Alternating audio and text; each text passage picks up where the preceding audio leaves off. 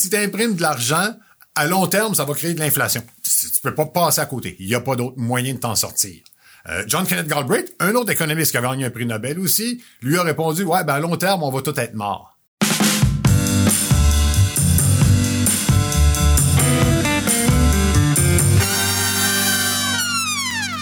Aujourd'hui, à Garde le Change, Sam et moi, on reçoit un spécialiste économiste et financier, Steve Deschaines. Bonjour, Monsieur Deschaines. Bonjour, merci beaucoup de me recevoir. Ben, merci à toi. J'aimerais qu'on commence le podcast en euh, définissant ce que c'est que l'économie. Ben, l'économie, c'est beaucoup plus simple que ce que les gens y voient. C'est le fait, en fait, de travailler euh, pour combler certains de nos besoins. Alors, t'as faim, tu prends une pomme dans l'arbre, tu viens d'accueillir accomplir un acte économique. Tu te bâtis un toit pour toi, pour ta famille, pour vous protéger quand il pleut, quand il neige. Tu viens de faire un autre acte économique. Alors, l'économie existe en soi, qu'on veuille, qu'on ne le veuille pas. C'est tout simplement le fait de, entre guillemets, gagner notre pain à la sueur de notre front parce qu'on n'a pas le choix. Sinon, ben, nos besoins ne seront pas comblés et puis on va avoir des problèmes.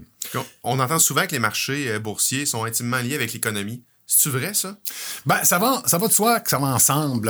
Et si on avait une économie à titre d'exemple qui va très mal, les gens ne travaillent pas, le chômage est élevé comme on a vu dans les crises passées, ben la bourse éventuellement va en subir des contre-coups. Là où ça devient souvent un peu complexe, c'est que ça se fait pas nécessairement en même temps. Sur une période de 15-20 ans, si l'économie va bien, la bourse devrait bien aller un peu au même rythme, mais au quotidien, il peut y avoir des mouvements complètement différents. Et c'est là que les gens viennent un peu confus, là, pensent que les liens entre les deux sont pas directs. OK. Puis notre clientèle, à nous, les gens qui écoutent le podcast, bon, c'est des gens qui sont avides d'en de, de, d'en savoir plus sur l'investissement en général. Puis, tu sais, dans les derniers épisodes, avec entre autres Michel Villa, que tu connais bien, on a parlé d'investissement boursier. Puis là, on a parlé de, bon, euh, différentes techniques pour investir en bourse, des analyses qu'on peut faire. Puis là, si on regarde l'économie en général, qu'est-ce qu'on peut regarder dans l'économie qui va nous aider à prendre des décisions sur un investissement boursier? Ce qu'on a besoin de voir, c'est la direction de base de l'économie. Souvent, en économie, on va voir les économistes vont faire des prévisions là, à la virgule près, pas obligé d'avoir un grand détail. Mais si on va, à titre d'exemple, en récession, avec l'économie qui recule, donc une décroissance économique, une récession, mais par voie de conséquence, si les gens ont moins d'argent, ils achètent moins, les compagnies devraient normalement, pour la grande majorité, faire moins d'argent. Et donc, dans ce scénario-là, c'est vraiment la tendance de l'économie, ce qui est le plus important, pas nécessairement le niveau où ça va. Alors, présentement, ça allait relativement mal. Ça va encore difficile en raison de la COVID, mais ce qu'on voit, c'est une tendance qui s'améliore. C'est la raison pour laquelle on peut être très confiant dans ce qui s'en vient. Puis est-ce qu'on peut dire que des fois, c'est des questions de gros bon sens? Parce que, tu sais, quand on se met à regarder l'économie, puis on se dit, OK, on est en récession, on est ci, on est ça, il y a quand même des questions de bon sens qui fait dire que, OK, ça se peut-tu que l'économie soit au ralenti, donc mhm. peut-être que je vais slacker mes investissements sur des choses peut-être où il y, a, plus de volatilité ou des trucs du genre? Ben, l'économie, par voie de conséquence, c'est le gros bon sens, effectivement. C'est, euh, historiquement, on parlait de la main invisible de Adam Smith là, qui dirigeait les gens en termes économiques vers les meilleures solutions. Ben, c'est un un peu ça. Alors, les gens en difficulté économique vont faire plus attention. Donc, souvent, ce qu'on va dire, c'est qu'il y a des secteurs qui vont mieux s'en sortir. Je donne un exemple. Si tu n'as plus les moyens d'aller manger au Ritz-Carlton, tu as peut-être encore les moyens de manger au McDonald's. Alors, ça ne veut pas dire que McDonald's va mal aller parce que l'économie ralentit. McDonald's pourrait en profiter. Oui, l'économie, par définition, va diriger ce que les gens vont faire de leur argent quand ça va bien, quand tu es à l'aise, quand tu penses que ton emploi est assuré. Ben, tu te sens à l'aise pour acheter et ça donne des coups de pouce peut-être à des entreprises comme Tesla, là, où les gens vont dire, j'ai une bonne job, ça va bien, je peux m'acheter une voiture électrique à laquelle je rêve depuis longtemps. Donc oui, il y a beaucoup de concepts là à faire entre les deux. Puis qui dit économie dit taux d'intérêt aussi. Mm-hmm. Je pense que ça c'est en corrélation directe avec le marché, le marché boursier. Oui, en fait, le taux d'intérêt, là, c'est euh, quelque chose d'assez, euh, d'assez fantastique. Ça régit pratiquement Ça dépend pour qui. Peut-être pour, peut-être pour toi, Steve, mais pas pour, pas pour nous autres. Bon. Alors, je, je, vais partir un peu du départ. D'abord, c'est assez simple. Il y a les obligations américaines de 10 ans. Une obligation, pour faire une histoire simple, c'est le fait qu'on prête au gouvernement américain. Donc, il a l'obligation de nous rembourser. D'où obligation. D'où le mot obligation. Il a l'obligation de nous rembourser dans 10 ans. Entre-temps, il va nous verser un taux d'intérêt. Présentement, on est autour d'à peu près 1,40. Le taux d'intérêt a un double effet. On va s'en servir du côté des autorités, la Banque centrale du Canada, la Réserve fédérale américaine, pour relancer l'économie. Alors, souvent, en termes économiques, ce qu'on va faire, c'est qu'on va baisser le taux d'intérêt si on le peut. Alors, si le taux d'intérêt est plus bas, ben, une jeune entreprise va regarder ça et va dire, oh, on pourrait peut-être aller voir le mouvement des jardins pour emprunter de l'argent. Les taux sont moins chers. On aurait les moyens de financer notre projet. Si les taux étaient à 25% il y a des projets financiers qui pourraient pas fonctionner. Alors, les taux d'intérêt servent justement à donner un coup de pouce à l'économie ou dans certains cas un peu à la ralentir. Alors oui, c'est probablement le principal outil que les décideurs ont pour intervenir dans l'économie. C'est une valve. Mais ils sont, euh, ils sont basés sur quoi, les taux d'intérêt? Oui. Ben, le taux, il y a le taux directeur, qui est le taux peut-être le plus, le plus simple à comprendre, qui lui est fait par la Banque centrale. La Banque centrale du Canada, la Réserve fédérale américaine, ce sont des banques centrales, donc des organismes là quasi gouvernementaux si on veut, qui eux ont comme mandat de fixer un taux du jour. À chaque fin de journée, la Banque nationale doit de l'argent à Desjardins ou le contraire. Plutôt qu'on s'envoie de l'argent, on se le paye à un taux qui est le taux du jour. Parce qu'ils disent, écoutez, si vous ne faites pas affaire ensemble, passez par nous, on va vous le prêter, puis on va le redonner à l'autre et vice-versa. Alors, eux nous garantissent que pour prêter pendant une journée, on a un taux garanti. Ça, c'est ce qui est garanti. Tout le restant, c'est des gens qui eux-mêmes vont prêter ou non leur argent au gouvernement.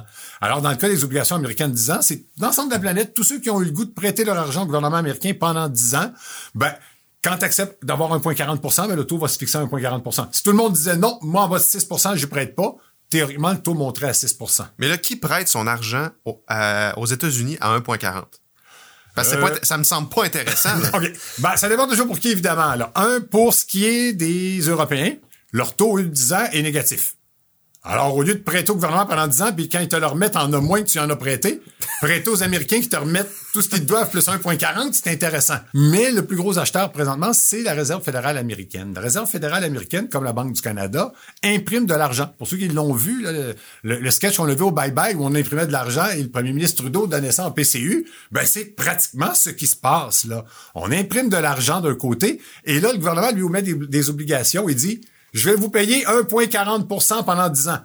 Tu me dis, c'est pas intéressant. Je suis assez d'accord. Mais si j'imprimais l'argent qui me coûte rien, prêter puis faire du 1,40% me semblerait une transaction extrêmement brillante. Alors, ceux qui impriment l'argent, ben, c'est ce qu'ils font. Ben, moi, je me pose la question, bon, on parlait de, on imprime de l'argent, on le vit dans le bye-bye, ça, ça va avoir quel impact, ça, sur le long terme, sur le moyen terme aussi? Ben, je vais commencer sur le court terme. Ça a fait un méchant parti. Tout le monde, la PCU est heureux. C'est difficile pour les employeurs qui ont de la difficulté à trouver des gens qui veulent travailler pour à peu près le même prix où tu as de la PCU. Euh, ce que ça va faire à moyen long terme, ben, c'est qu'on va avoir une dette énorme. Et cette dette-là, va falloir trouver une façon de la payer. Euh, la plupart des gens que vous allez entendre vont vous dire ça c'est une dette qu'on va renvoyer chez nos petits enfants. Ah les plus vieux disent ça, mm. les baby boomers. Euh, ils pensent ça. Ils sont chanceux si ça arrive parce que la dette pourrait être payée par pratiquement n'importe qui, n'importe comment. On la paye déjà dans une certaine mesure, là, sans que ça paraisse, par l'inflation. On appelle ça, c'est un concept compliqué, on appelle ça monétisation de la dette. C'est-à-dire que c'est une dette de 100 dollars, euh, et qu'il y a beaucoup d'inflation, ben les dollars valent plus la même chose l'année prochaine. Mais ta dette, reste à 100. Alors, les œufs ont pu grimper de 3 piastres la douzaine à 6 hmm. piastres la douzaine. Ton salaire a pu passer de 25 000 à 50 000 mais ta dette, elle n'a pas augmenté. Alors, ta dette, par voie de conséquence, a un peu baissé. Alors, une dette qui reste stable et pendant longtemps, c'est quelque chose de profitable si tu es capable d'avoir un taux très bas. D'ailleurs, pour ça que notre gouvernement le parle même d'avoir une dette à 40 et 50 ans dans certains cas. Il prêterait sur... On voudrait que les gens lui prêtent pour 50 ans gelés, comme ça, il n'y a pas à retourner se financer avant. Alors, la, dette, ça va devenir un, grave problème, euh, peut-être dans 50 ans, mais ça pourrait l'être dans 10, ça pourrait l'être dans 20. Ça commence déjà à l'être. On voit déjà un petit peu là, des, des c'est quoi les impacts? On voit déjà des côtés d'inflation là qui, qui se pointent le bout du nez. Avec l'inflation, ce que ça crée aussi, c'est de la rareté. Alors, rareté, vous allez voir des choses un peu particulières. En période de COVID, c'est encore pire. Des produits qui existeront plus parce que t'es pas intéressant. À titre d'exemple, du euh, Canada Dry euh, diète, ben c'est pas intéressant. Si tu as de l'aspartame ou du Splenda, tu le mets dans du Coke diète ou du Pepsi diète parce que c'est beaucoup plus vendeur. Mm. Tu le mets dans des recettes préparées parce que ta marge de profit est meilleure. Alors, toutes sortes de produits, moi, que je vois comme ça, ah, disparaître en pleine période de COVID parce que c'est rendu trop cher pour le mettre dans cette recette-là. Quelqu'un d'autre est prêt lui à payer plus cher parce qu'il y en a beaucoup plus de besoins. Est-ce que selon toi, le gouvernement a bien fait? Ou aurait peut-être dû trouver, je sais pas, une autre manière? Moi, je, je sais pas. Euh, ben, la, grande question, c'est est-ce qu'il y avait d'autres choix? Euh, J'aurais le goût de dire non. Et, c'est pas c'est pas grave, c'est pas une bonne idée ce qui s'est passé, mais on a eu la COVID, on n'a pas eu le choix. Alors pendant un an, on a vécu sans beaucoup produire. Il y a des gens qui ont continué de travailler, une bonne partie quand même, mais d'autres qui ont dû recevoir de l'argent qui était, entre guillemets, pas mérité là, par un échange de travail. Donc, on a été, en, en termes de production, beaucoup moins fort que ce qu'on aurait dû l'être, mais nos concurrents, les autres pays, étaient à peu près au même endroit, les Américains l'étaient. Alors, c'est pas nécessairement majeur, puis je suis pas sûr qu'on aurait pu faire autrement. Les Américains l'ont fait, on le fait aussi. Là, c'est pas la même chose. Je voyais entre autres le Fonds monétaire international la semaine dernière qui analysait les nouveaux programmes que le gouvernement Trudeau veut mettre en œuvre et qui disait, écoutez, votre économie est bien redécollée. Là. Les Américains font un programme d'1,9 trillion qui va un peu retomber aussi sur le Canada en termes économiques. Vous en avez peut-être pas besoin. Et ça, ben, c'est un peu le risque qu'on a là d'aller beaucoup trop loin. Mm-hmm. Du côté américain, on le voyait aussi, il y a eu des grosses négociations. Euh, à un moment donné, ils ont essayé d'arriver dans leur projet, ils voulaient mettre le salaire minimum à 15 ce qui est un projet des démocrates du président Biden depuis longtemps. C'est peut-être une bonne idée, mais il y a zéro logique de près ou de loin à vouloir monter le salaire de quelqu'un à 15 en disant c'est lié à la COVID. La COVID n'a pas fait baisser le salaire de personne, elle t'a fait perdre ton emploi carrément ou empêcher de travailler correctement. Alors, il y a, il y a plusieurs mesures comme ça qui semblent, on semble se servir de la COVID pour prendre mm. ces mesures-là à long terme. Ça, ça pourrait être peut-être plus dommageable parce qu'on n'aide pas des gens qui ont besoin là. On crée des nouveaux, peut-être dépendants ou des nouveaux services qui viennent s'ajouter à ce qui existait déjà. On avait déjà de l'assurance chômage puis de l'aide sociale qui était là comme stabilisateur économique quand ça ralentit. Là, on a créé des différents la COVID. C'était bien, mais s'il demeure de façon permanente, ça peut créer plus de problèmes. Puis tout ce qui a été mis en place par le gouvernement, tu sais là, puis tantôt tu parlais que le, FMI a dit, euh, le Fonds monétaire international a dit, hey là tu sais vous en faites quand même pas mal, ça votre économie semble être redécollée. Qu'est-ce que ça fait si on va surstimuler une économie avec des programmes comme ça? Milton Friedman, prix Nobel d'économie 73, si je ne m'abuse, qui est un monétariste. Je le confirme, c'est bien lui. Bon, voilà. qui, est un monétariste, a, déjà déclaré, si tu imprimes de l'argent, à long terme, ça va créer de l'inflation. Tu peux pas passer à côté. Il n'y a pas d'autre moyen de t'en sortir. Euh, John Kenneth Galbraith, un autre économiste qui a gagné un prix Nobel aussi, lui a répondu, ouais, ben à long terme, on va tout être mort. Alors, on peut s'occuper du court terme pour commencer. Logiquement, ce qui devrait se passer, c'est que la Banque du Canada imprime de l'argent, le prête au gouvernement Trudeau. Bon, il dépense parce qu'on a des problèmes de COVID. Quand ça va mieux, il reprend l'argent et là, il retourne l'argent en réserve fédérale. Il dit, tiens, je te donne ton argent, redonne-moi les obligations, je les déchire, je te dois plus d'argent, puis toi, tu brûleras cet argent-là. Mm-hmm. Si ça se faisait comme ça, théoriquement, il n'y en aurait pas de problème. Si ça se fait pas, si on imprime tellement d'argent, le prix va monter. Le prix en argent, ça représente rien d'autre qu'un chiffre. Là. Alors, le problème de, de, l'argent, quand on imprime trop, c'est cette inflation-là qui peut prendre. Ce qui peut nous protéger, c'est d'avoir une croissance économique, une croissance en termes de technologie, qui fait qu'on produit tellement plus que on, compense le surplus d'argent qu'on a mis là. Il y a des gens qui pensent que c'est ce qui pourrait là arriver. Là. Je tourne un peu plus de ce côté-là personnellement aussi un peu plus récemment. Comment on peut tirer avantage d'une inflation? Parce que on entend, on entend mm. ça parler quand même, on entend que c'est à nos portes, tout ça. Mais les opportunités en temps d'inflation sont dans quoi puis sont où? À la bourse. À la bourse. OK, l'inflation, je l'explique bien comme il faut. Imaginons là, que l'inflation, c'est 100% tout double. Mon salaire double, mon, coût d'épicerie double, tout a doublé depuis l'année passée. Donc, je suis pas plus riche, je suis pas plus pauvre, mais il y a 100% d'inflation. Comme j'ai dit tout à l'heure, ma dette, elle a pas doublé. La dette, c'est une mauvaise place, c'est l'inflation. Qu'est-ce qui risque d'être bon? Tout ce qui peut ajuster des prix. Si demain matin, tout double, ben, au couche-tard, ils vendent deux fois plus cher. Le gars qui travaille au couche-tard, il est payé deux fois plus hmm. cher. Les dividendes de la compagnie vont doubler. Tout va doubler. Les profits vont doubler aussi. Les profits vont doubler, couche-tard va doubler. Tu seras pas plus riche, là. Ton couche-tard a doublé, mais l'argent vaut moins. Mais ça t'aura protégé. Même chose qu'avec un, immeuble. Si tu as un immeuble et que tu es capable d'ajuster les, loyers un peu les loyers en conséquence, là aussi, ça va te protéger. Alors, les biens producteurs euh, vont être protégés. À titre d'exemple, si on regardait là, sur euh, la dette, je dis on pourrait monétiser la dette. Demain, on pourrait créer 10 milliards de pourcents d'inflation. Ce que ça fait instantanément, c'est que tous ceux qui ont de l'argent, les gens de ma génération et plus vieux, on peut rien. Ta pension, on te donne 40 000 par année, félicitations, madame. Mais maintenant, 800 milliards de dollars, c'est un Big Mac. Et ta pension, oui, ben, au gouvernement du Québec, à cet exemple, sa pension serait indexée à moitié. Bon, on va t'indexer à 400 milliards de pourcents au lieu de 800 milliards. T'as plus de pension, t'as plus rien. Toi, t'as mis un milliard dans ton REER. Si tu l'as mis en revenu fixe et qu'il y a une inflation de 10 000% ton million vaut 5 000 l'an prochain. Mais on s'entend pour dire que notre gouvernement laisserait jamais ça aller puis va le compenser au maximum. En faisant comment? C'est, ben, c'est à vous de me le dire. Ben, toi de me le dire, ben, ben voilà, le, grave problème, c'est que quand les taux, quand l'inflation prend, faut que les taux, faut que tu fasses grimper les taux d'intérêt. Et si tu laisses grimper les taux d'intérêt, quand le gouvernement est beaucoup plus endetté qu'il l'a jamais été, comment il fait pour payer? Comment il fait pour refinancer demain à 12 ah. Aujourd'hui, on lui prête de peine et de misère en un, mais on sait bien que ça n'a pas d'allure.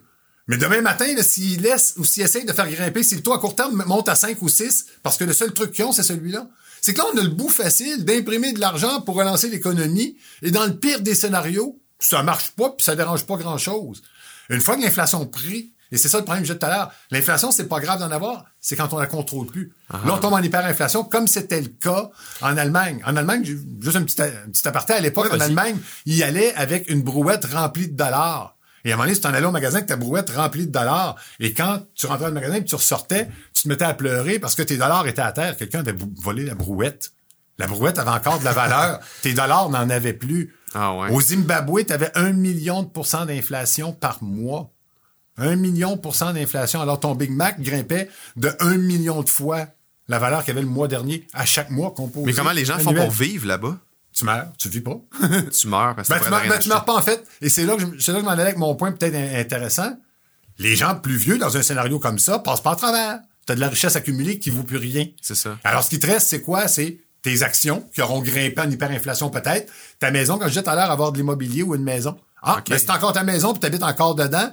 Peu importe la valeur, peu importe le taux dans l'inflation. Si elle est payée, ben, oui, mais de toute façon, elle est payée. Tu comprends que, qu'on te dise qu'elle vaut 10 milliards ou 10 piastres, c'est payé ta maison, là, les gens plus vieux, ben au moins t'as ça. Le véhicule a monté avec l'inflation. Ben, c'est ça. Ces véhicules-là peuvent monter avec l'inflation. Pas, pas ta pension, pas tes placements à revenu fixe. Et c'est là que c'est dangereux. Pour les plus jeunes, les gens qui nous écoutent, ce qui est intéressant, c'est que dans ce scénario-là, si ça devait arriver, c'est que la plupart d'entre vous n'avaient pas une grosse fortune accumulée. Mhm. Alors, vous perdriez pas cette fortune-là. Et ton pouvoir de travail, lui, existe encore. Tu es capable demain de dire, non, non, je pas travailler 8 heures par jour pour le prix d'un Big Mac. Là. Je suis pas obligé de le faire. Alors, les gens plus jeunes vont, dans tous les scénarios, pouvoir s'en sortir par la force du travail. C'est les gens plus âgés. Si l'inflation devait prendre très fort, et comme je disais, le gouvernement n'est peut-être même pas capable vraiment de la contrôler, parce qu'on a eu de l'inflation forte. Dans les années 75, on a eu le père du premier ministre Trudeau, Pierre Elliott Trudeau, avait passé une loi anti-inflation. Mais là, il y avait une loi où on t'empêchait d'augmenter ton salaire. T'as pas le droit d'augmenter ton salaire mm. plus que 10% pour contrôler, puis t'as pas le droit d'augmenter les prix de plus que 10% pour contrôler. Oui, c'était peut-être l'idée à faire, on ne sait pas. Mais rapidement, ça va tomber dans le marché au noir de plus en plus régulièrement. Alors, tu vas avoir là des problèmes majeurs partout, en plus de la dette aujourd'hui qui serait plus finançable. Alors, il faut pas que l'inflation prenne. faut pas que ça embarque dans, ben faut pas que ça embarque dans le poulailler, comme on dit. Non. mais, mais, mais, mais, il y a des, mais des points positifs il y a des points positifs. notre croissance économique pourrait vraiment être extrêmement explosive au cours des prochaines années. Moi, je pense qu'on va connaître une croissance comme on n'a jamais vu et comme, euh, je pense, personne même ose comprendre ou imaginer présentement. Là. Oh ouais, ah, pourquoi? Parce qu'on a cette année formé plus d'étudiants, ce qu'on appelle les STEM, sciences, technologies, engineering et mathématiques, sur la planète qu'on avait fait dans l'histoire avant ou à peu près. Il se forme présentement 5 millions d'étudiants dans les STEM, donc les technologies qui font qu'on a des avancées technologiques en Chine. 5 millions, par année. C'est-à-dire qu'en dedans de 10 ans, ils en ont formé plus que la population du Canada au grand complet. Alors, le Canada, il y a 50 ans, on était un pays très avancé dans le domaine des ingénieurs, à titre d'exemple, parce qu'on avait la capacité d'avoir un système scolaire très peu développé il y a 50 ans, mais quand même beaucoup plus développé que ce qui se faisait partout ailleurs sur la planète. Alors, on était un des pays forts dans l'ingénierie. Vous pensez qu'aujourd'hui, ils ont plus d'ingénieurs en Chine qu'on a de population au grand complet? Ah, ils en produisent huit fois plus que les Américains qui produisent eux-mêmes pas loin d'un million de ces étudiants-là, qui est un niveau record. Alors, les Américains, puis nous autres, on en produit plus de ces étudiants-là. La Chine, qui était pas au rendez-vous, en produit beaucoup. L'Inde, avec 1,2 milliard de personnes, produit énormément de diplômés comme ça aussi. Tout ce monde-là ont des outils qu'on n'avait pas. Moi, j'ai travaillé avec mon père à l'époque, sa construction. On montait des maisons avec un marteau. Aujourd'hui, tu as une cloueuse, puis tu une cloueuse parce que tu malheureusement pas équipé d'une belle imprimante 3D, parce qu'on fait maintenant des maisons en une journée et demie avec une imprimante 3D. Tu la dessines et l'imprimante te l'imprime pratiquement. Alors, on est rendu avec beaucoup plus d'ingénieurs, de scientifiques qui ont beaucoup plus de connaissances, qui ont des outils comme ça. Puis là, je parle pas encore d'intelligence artificielle, je parle pas des voitures autonomes, des drones qui s'en viennent. Euh, c'est incroyable tout ce qu'on a en termes technologiques, mais surtout de connaissances humaines pour accélérer la croissance de façon monumentale. Exponentielle. Bon, ça s'est jamais vu dans l'histoire de l'humanité. Ça s'est jamais vu. Là, tu as un robot qui fabrique des robots. Tu as un ordinateur qui fabrique des ordinateurs déjà bien supérieurs à l'intelligence humaine dans plusieurs cas. Et c'est lui qui les fabrique, là. Tu vois ça comment? Est-ce que c'est euh, positif, négatif? Euh, ben, il y a Elon Musk, entre autres, propriétaire de Tesla, qui pense qu'on a un problème dans 30 ans. Il va y avoir 40 à 50% des gens qui n'auront pas d'emploi. Je hmm. suis personnellement de plus en plus dans cette tendance-là. Euh, je vois difficilement comment on pourra être employable pour plusieurs de nous. Là. Parce qu'il parle du UBI à, hein? plusieurs places dans le monde, le Universal Basic Income, ben où le gouvernement va payer des gens parce qu'il y a juste pas assez de travail pour ces gens-là, parce que ça a été remplacé par l'intelligence artificielle ou un robot. Ben voilà. Pour moi, le bout comme, comme économiste, comme spécialiste, le bout qui m'apparaît évident, c'est que oui, on va être remplacé. Je donne juste un exemple. Au jeu de Go, là, qui est beaucoup plus compliqué que les échecs, les robots ont battu, les ordinateurs, l'intelligence artificielle ont battu euh, les joueurs d'échecs au niveau mondial. Alors, ils ont fait jouer contre les joueurs de Go. Alors, ce qu'ils ont fait, c'est qu'ils ont donné à l'ordinateur plein de jeux de Go et ils ont dit pratique puis joue avec les humains. Au début, c'était pas si pire. Éventuellement, l'ordinateur a travaillé fort puis s'est mis à battre l'humain. Il a battu le meilleur joueur au monde, une centaine de parties en ligne. Le type a dit, écoutez, je m'étais toujours demandé c'était quoi jouer au Go contre un extraterrestre, ben je viens de le voir. En passant, cet ordinateur-là fait tellement tout parfaitement, il fait pas d'erreur, il est imbattable. Il ne perdra jamais. Alors l'année d'après, ils ont pris un nouvel ordinateur, ils ont dit, toi, on te contaminera pas là, avec les niaiseries que les humains pensent. Là. On te montrera pas toutes les games de Go que les humains ont joué comme on l'a fait avec l'autre l'année passée. Voilà les règlements du Go. Pratique. Puis là, il a pratiqué seul. Pendant un bon bout de temps, là, coupe d'heures, peut-être quelques jours si je m'abuse. Là. Et là, il est allé jouer contre l'ordinateur qui fait pas d'erreur. Il l'a battu sans fond en ligne. Oh non. oh my God. L'ordinateur qui a battu l'être humain au jeu de Go, beaucoup plus compliqué que les échecs, euh, il, est même plus bon, là. Alors, c'est, je regarde ça, mais je me dis, bon, toi, t'es l'ingénieur qui va faire le pont Champlain à Montréal, là. Pas sûr que si tu travailles pas avec l'ordinateur, on va te laisser toucher à ça, là. Fait il y a énormément de choses comme ça qui s'en viennent. C'en est j'aurais le goût de dire impressionnant. Et, et la grande question, ça va être celle-là. Là, je sors un petit peu de mes plates-bandes. Pour moi, en termes d'économie, on s'en va là. Et je, dis des fois, l'économie, on, on, est dans les finales. Ça se termine dans 30 ans. On n'a jamais vu ça dans l'histoire. Il y a toujours eu l'économie avancée. Il y a toujours eu des peuples qui ont remplacé d'autres et tout ça. Là, non. Celui qui va avoir les meilleurs ordinateurs va de lui-même fabriquer les meilleurs ordinateurs. Là. Steve ne peut pas se lever une journée et dire à soir de mon front, je travaille mieux que M. Ford et je fais des meilleures voitures. Non. Ça va être déjà des robots qui sont possédés par d'autres robots qui vont les faire, les voitures Tesla. Fait que ça va être de science-fiction. Oui. et, la grande question, ça va être justement comment on va répartir tout ça.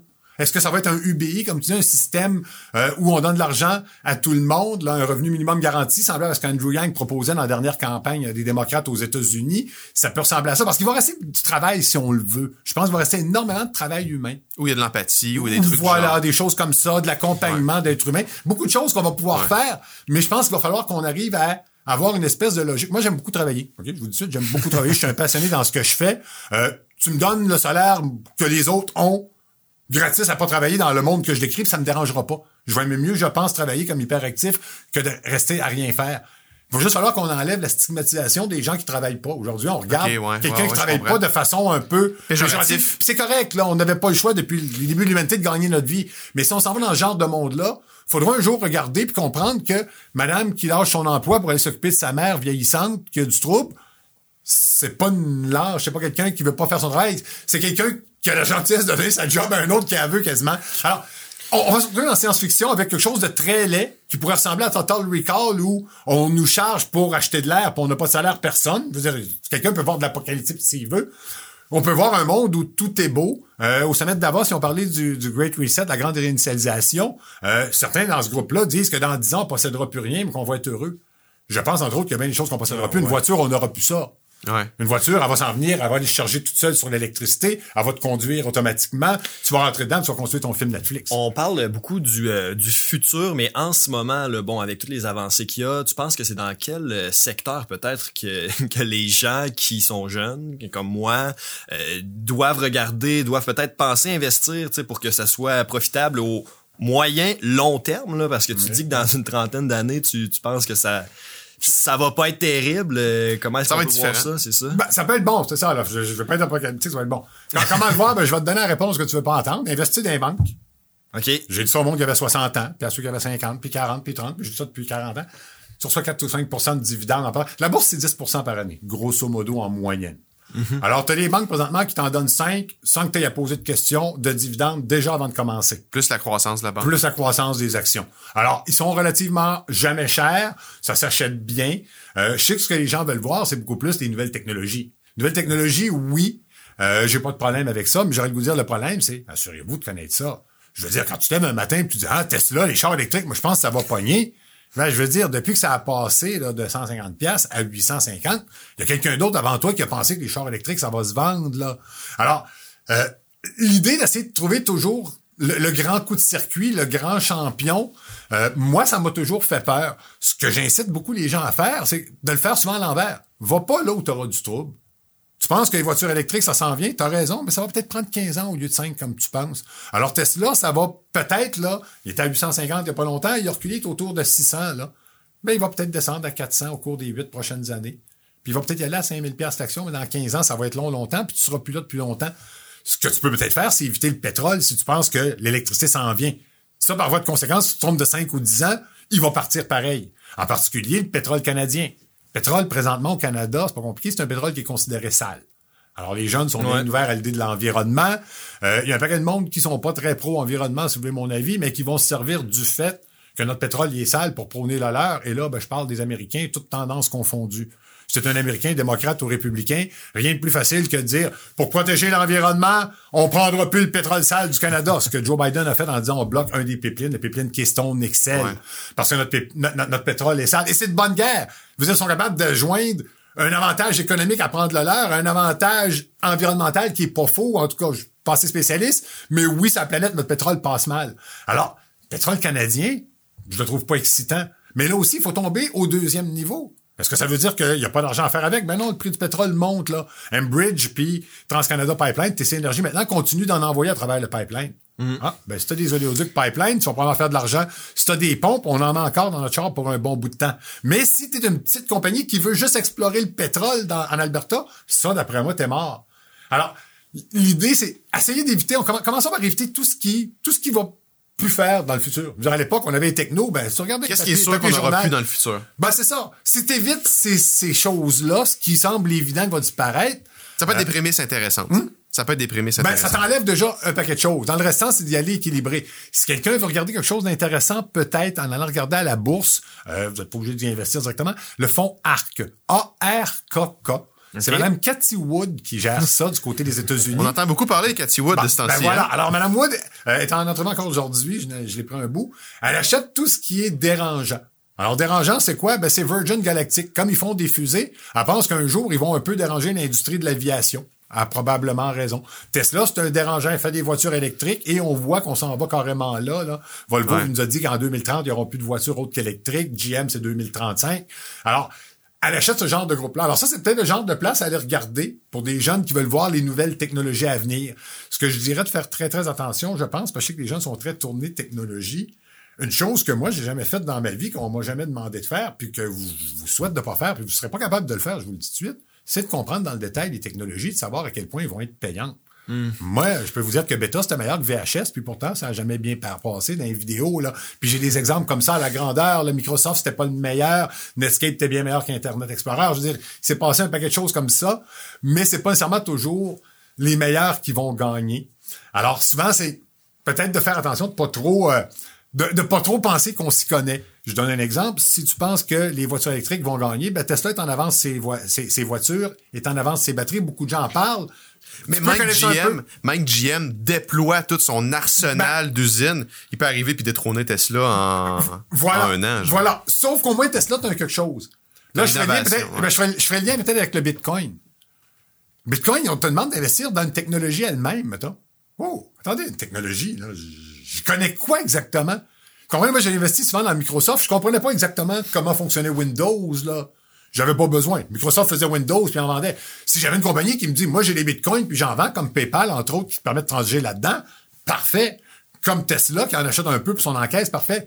Mais les technologies, c'est ça, j'aurais de vous dire, oui, aller vers une technologie, mais faites attention que ça soit une technologie qu'une compagnie qui peut justement être gagnante. Tesla, comme tu dis, c'est bien, elle pourrait perdre contre GM, mais elle a une chance de gagner. Ouais. elle est disruptive, elle est disruptive. Oui. Ce qui fait qu'elle apporte les gens à dire faut innover, faut innover parce que voilà. fait que là, ça les pousse à innover. Par contre, la force de déploiement, ben les gros comme GM ou euh, ou d'autres GM, euh, Ford l'ont l'ont pas mal plus que Tesla. Oui, c'est ça. Mais mais tu peux c'est ça, tu peux avoir un gagnant peut-être, mais souvent le problème c'est que les gens accrochent sur ça sur le, le disruptor, le gagnant, et ils se rendent pas compte que, ouais, mais t'auras pas tout le marché. tu gagneras pas tout, là, ça sera pas linéaire, là. Ouais. Et ça, c'est un peu le problème qu'on va avoir souvent. Hey les gars, c'est hyper intéressant. Malheureusement, le temps nous bouscule un peu. Steve Deschaines, t'es un méga super vulgarisateur économique. Pour vrai, euh, c'était très, très, très intéressant. Et nous, ben, on se dit à la prochaine pour un autre podcast de Garde le change. Ciao!